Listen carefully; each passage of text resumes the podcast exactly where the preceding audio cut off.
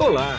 Você vai ouvir agora um episódio do podcast Vida Moderna para ficar atualizado com o que existe de mais moderno e deixa a vida mais interessante.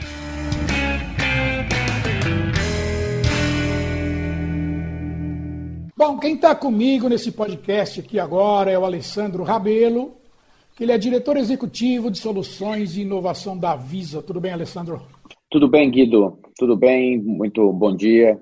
Bom dia. A Visa tem uns dados que eles mostram que a aceleração digital na América Latina e Caribe, à medida que os consumidores foram aderindo ao e-commerce e ao pagamento por aproximação, cresceu consideravelmente. Por exemplo, 13 milhões de portadores de cartões na América Latina e Caribe fizeram suas primeiras compras online no primeiro trimestre de, de 2020.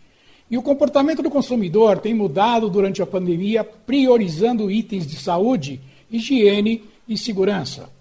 O total de cartões de pagamento por aproximação da Visa triplicou na região se comparado com o mesmo período de 2019. Alessandro, um crescimento e tanto, hein? Sem dúvida, Guido. Como você mesmo comentou, as pessoas estão se reinventando nesse momento da pandemia, né? Já tinham várias ações em andamento da Visa acontecendo, focada aí no crescimento do, vamos dizer assim, da compra digital né, do consumidor, Do uso do cartão por aproximação, como no transporte público, e a pandemia veio aí para que os consumidores tivessem acesso a essa tecnologia e fizessem o uso com, com uma, é, a priorização aí com certeza da sua segurança, da, da sua saúde, uma vez que eles não precisam ter aí nenhum contato para fazer o uso dessa tecnologia, seja no, na compra do mundo online ou seja no pagamento por aproximação. Eu achei uma coisa interessante que é o seguinte, a Costa Rica e o Chile, eles estão na liderança na adoção desse tipo de pagamento, né? Quer dizer, mais de 50% dos pagamentos presenciais nesses dois países foram por aproximação, né?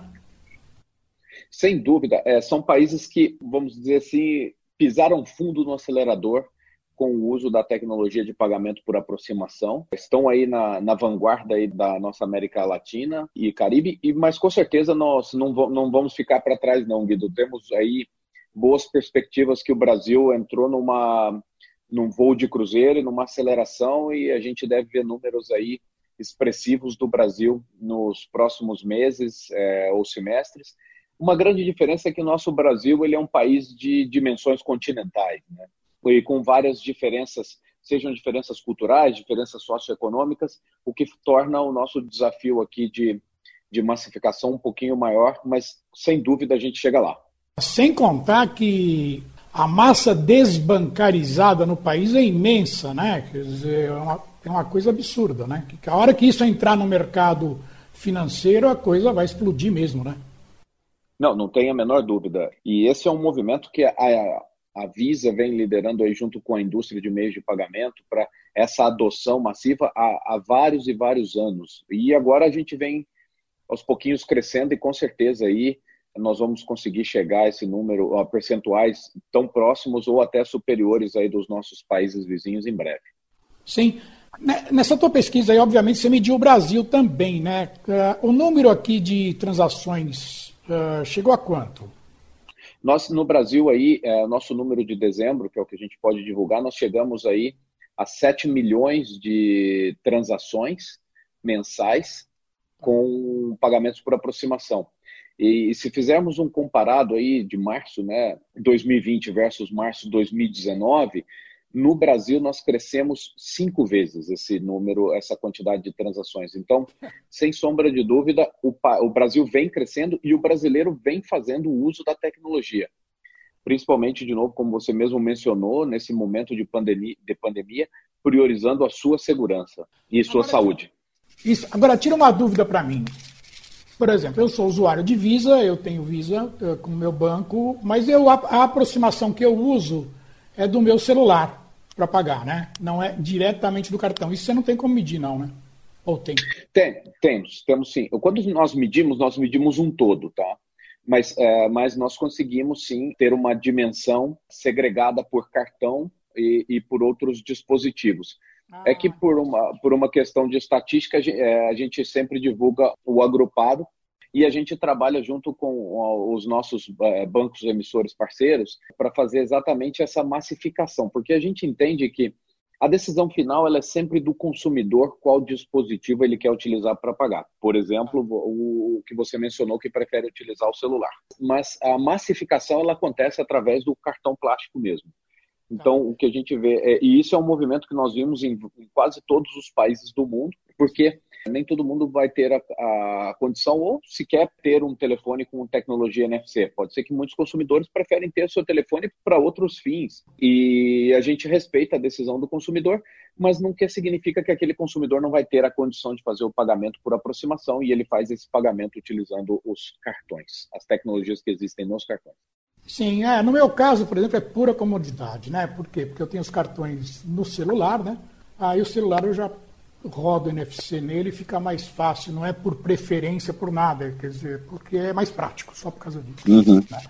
Agora, como que avisa e como que você vê os pagamentos digitais de uma maneira geral? Eles estão crescendo igualmente nas diversas modalidades? Vocês chegaram a fazer esse tipo de pesquisa?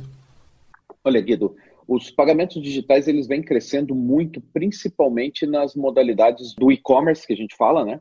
E dos pagamentos por aproximação eu diria que esse talvez é o grande aprendizado que a população, que todos nós podemos tirar dessa, dessa infeliz tragédia que é a pandemia do Covid-19, né? Que as pessoas do dia para a noite precisaram ficar reclusas e ao mesmo tempo elas precisavam consumir, elas precisavam comprar comprar comida, comprar seus remédios, comprar seus bens e serviços e, e o único canal ou o canal seguro que elas tinham para fazer isso eram através da, das compras online. Sim. Por isso que nós tivemos aí é, números expressivos aí de é, na região América Latina 13 milhões, no Brasil 5 milhões consumidores que fizeram a sua primeira compra online nos últimos meses, dentro desse período agora da pandemia. Então, é, são números realmente expressivos. Eram pessoas que, pelas diversas razões quais elas forem, preferiam fazer suas compras é, ou indo numa loja presencial e do dia para a noite precisaram fazer sua compra online. Então, sem dúvida, o e-commerce ganhou muito espaço aí com a, com a pandemia. Os pagamentos por aproximações por aproximação também ganharam bastante espaço aí nesse momento agora de pandemia, que as pessoas estão priorizando a sua saúde acima de tudo, né? Então, são tecnologias que tendem a crescer.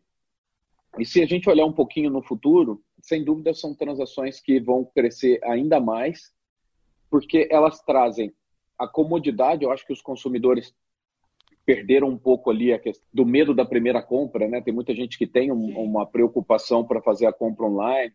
A partir do momento que você tem uma necessidade, você perde aquele medo, aquela barreira e, e vai para fazer a compra online. Nós temos aí algumas evoluções de indústria acontecendo para trazer mais e mais segurança, porque segurança é um dos nossos pilares principais que sustenta a nossa, a nossa marca, a nossa rede de processamentos. Então, tem um protocolo que chama 3D Secure, Sim. que é, ele vem agora na sua versão 2.0, que é um padrão de indústria para trazer cada vez mais é, segurança para o consumidor fazer compras online e para o comércio também. Caso ele tenha alguma suspeita do lado dele, ele pode invocar o que a gente chama o processo de autenticação daquele consumidor que é feito um processo de validação junto ao banco emissor do seu cartão em tempo real. Todo o ecossistema, vamos dizer, desde o consumidor, o comércio, o banco e todos os, uh, os participantes da cadeia de pagamentos se ficam mais seguros uma vez que eu tenho uma transação mais uma transação autenticada. Entendi. Para a gente terminar agora, para a gente finalizar, foi feito também um levantamento com pequena e média empresa eu tenho a informação de que 83% das PMEs latino-americanas foram impactadas pela Covid-19, segundo uma pesquisa que vocês fizeram. Né? O que você pode falar um pouco dessa pesquisa para mim que você acha interessante? Então, sem dúvida, as pequenas e médias empresas foram os grandes, vamos dizer assim, que sentem bastante né, é, a diminuição da sua atividade com o início da pandemia. Porque, de novo, do dia para a noite, elas precisaram interromper as suas operações são as empresas de bairro, são as, as pequenas é, empresas que têm a sua atividade, em alguns casos, muito pautadas aí como uma atividade familiar ou uma atividade pequena ao redor de uma família. É, o que, que nós conseguimos, né, e, e, aí em tempo recorde fazer, nós criamos várias ações de incentivo dentro do nosso portal do visa.com.br, e aí nós temos algumas ações lá do Vai de Visa, que é como que a gente consegue incluir essa empresa digitalmente, já que ela que ela teve que fechar, será que eu não consigo ajudar ela a entrar no mundo digital? Então nós tivemos várias ações do compre do pequeno, né? Como dentro do nosso do nosso portal.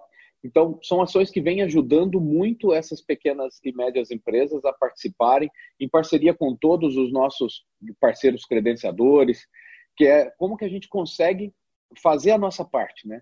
Dentro desse momento agora tão difícil, incluir essas empresas para que elas possam vender é, os seus produtos e serviços de forma segura através do mundo digital, sempre preocupado com a segurança das empresas, com a saúde das, das empresas também, e fazer a nossa parte de ajudá-los, incluindo eles é, digitalmente e minimizando sempre o impacto para todo o ecossistema. Claro, e o que eu acho interessante é que isso tem que ser 100% transparente. Né? O usuário coitado, o usuário não tem prática, não tem, é tudo muito novo, ele, ele não precisa fazer praticamente nada, né? Exatamente. São, é, são através das parcerias, através das ações junto com os nossos, os nossos credenciadores parceiros, é conseguir fazer com que essa, essa população que sofreu tanto com a pandemia conseguisse aí é, ter um, um respiro e começar aí de novo as suas atividades de uma forma segura, de uma forma saudável e, e aos poucos ir retomando a sua vida dentro do, do talvez do novo normal e, e, tirando o aprendizado, né? Que uma vez que elas muitas dessas pequenas empresas elas não eram incluídas digitalmente, vamos dizer assim, com esse empurrão da crise a gente conseguia ajudar elas e aí dentro quando elas voltarem dentro da sua atividade normal, elas também terem a possibilidade já de manterem dentro desse mundo digital. É, realmente é isso que esperamos para o bem de todo mundo, né? Agora, Alessandro, tem uma questão aí que eu queria tocar com você, que é o seguinte, o débito online, né? Como é que está isso, hein? Qual é que é o futuro disso? Como é que está se desenvolvendo? Olha, Guido, esse é um excelente ponto. Com o uso de ferramentas de autenticação, como a gente mencionou um pouquinho do 3DS, o 3DS ele, é, é, ele possibilita os comércios aceitarem de forma segura e também os seus consumidores o pagamento utilizando o seu cartão de débito. É, o, o mesmo cartão que você utiliza no ponto físico, que você vai fazer uma compra hoje, pagando no débito, e você fazer esse mesmo uso desse instrumento pagando no mundo online com toda a segurança. Isso é muito importante porque nós sabemos que a maioria dos brasileiros eles possuem o seu primeiro contato com a instituição financeira, com o mundo bancarizado, através do cartão de débito. Então, é uma, uma excelente ferramenta. Isso já está implementado na maioria dos bancos emissores, tem grandes comércios já disponibilizando o débito como forma de, aceita, de pagamento e a gente acredita que é uma grande tendência a aceitação do débito no mundo online crescer substancialmente no, nos próximos meses. Isso significa que nosso, os nossos consumidores que possuem apenas o cartão de débito, eles estão totalmente incluídos digitalmente, inclusive no e-commerce, e vão poder fazer o uso do seu cartão de débito com toda a segurança, e com toda a praticidade, da mesma forma que eles utilizam no mundo físico, eles vão também poder fazer o uso no mundo online. Isso, inclusive, já acontece hoje com os grandes varejistas. Entendi. Agora tira uma dúvida para mim. Você me deu um gancho aí que, na verdade, é mais uma curiosidade minha. Pode ser que isso já tenha no mercado, mas você é a pessoa certa para me responder. Existe o cartão de, é, puramente de débito uh, que dá para fazer a transação por aproximação, porque o cartão múltiplo, tudo bem que ele é débito e ele é crédito, dá para fazer, né? Agora, o puramente débito tem NFC também? Sim, Guido. É, hoje, os, todos os nossos produtos, eles possuem é, a capacidade de, ser, de ter o pagamento por aproximação. Seja o cartão de crédito puro, que é um, é um bem tradicional, o nosso tão conhecido cartão múltiplo, que é a grande maioria dos nossos cartões, que ele tem tanto aplicação de crédito quanto aplicação de débito, e também o cartão débito puro, possui a capacidade, pode ser utilizado como pagamento por aproximação. E também não esquecendo, né, por último, não menos importante, os nossos cartões pré-pagos também. Então, toda a nossa família de produtos, desde o crédito puro, o múltiplo, o débito puro e o cartão pré-pago, todos eles possuem a capacidade de ter pagamentos por aproximação também. Só mais uma coisinha. E quem tem o débito puro, que está começando a entrar agora no mercado, ele sabe usar o, o NFC ou precisa de um, de um tutorial pesado no mercado ainda? Não, ele, é, é, a maioria dos emissores são, é, estão sendo bem felizes na parte de comunicação das tecnologias para o seu consumidor. Muito semelhante ao que nós fizemos com. É, é, isso é fruto do aprendizado que aconteceu alguns anos na migração do, da trilha magnética para o chip, aonde foi muito é, importante a comunicação clara e direta para o seu consumidor. Então, os emissores estão sendo bem felizes aí e a Visa atua muito próximo com os consumidores, tentando construir os famosos welcome kits, né, os kits de boas-vindas, de boas-vindas, e também fazendo um kit de boas-vindas simplificado, né? Não tem necessidade de fazer aquele kit de boas-vindas com, milha com livretos, milhares de páginas. Uma simples página frente e verso, com uma informação ou com gráficos muito simples, explicando para o consumidor como que ele utiliza o pagamento por aproximação, quando ele vai precisar uh, inserir uma senha, quando não tem a necessidade de inserir uma senha, e como uh, nos locais aonde ele deve aproximar o seu cartão. Então, então cada vez mais simples e transparente para o consumidor como que ele faz o uso da tecnologia. Tá bom, Alessandro, eu quero agradecer bastante esse tempo que você despendeu comigo aqui. Eu sei que a tua agenda é bastante concorrida. Muito obrigado, viu? Obrigado você, Guido. Obrigado aí a todos os ouvintes do canal. Foi um prazer conversar com vocês e estamos à disposição aí sempre para ajudar a população a usar de forma segura os seus cartões Visa. Muito obrigado. E aqui é Guido Orlando Júnior, diretor de conteúdo do portal Vida Moderna, que você acessa em www.vidamoderna.com.br. Tchau. Você acabou de ouvir um episódio do podcast Vida Moderna. Assine grátis nos apps Spotify, iTunes, Deezer, Tuning, Google Podcast e Android Podcast.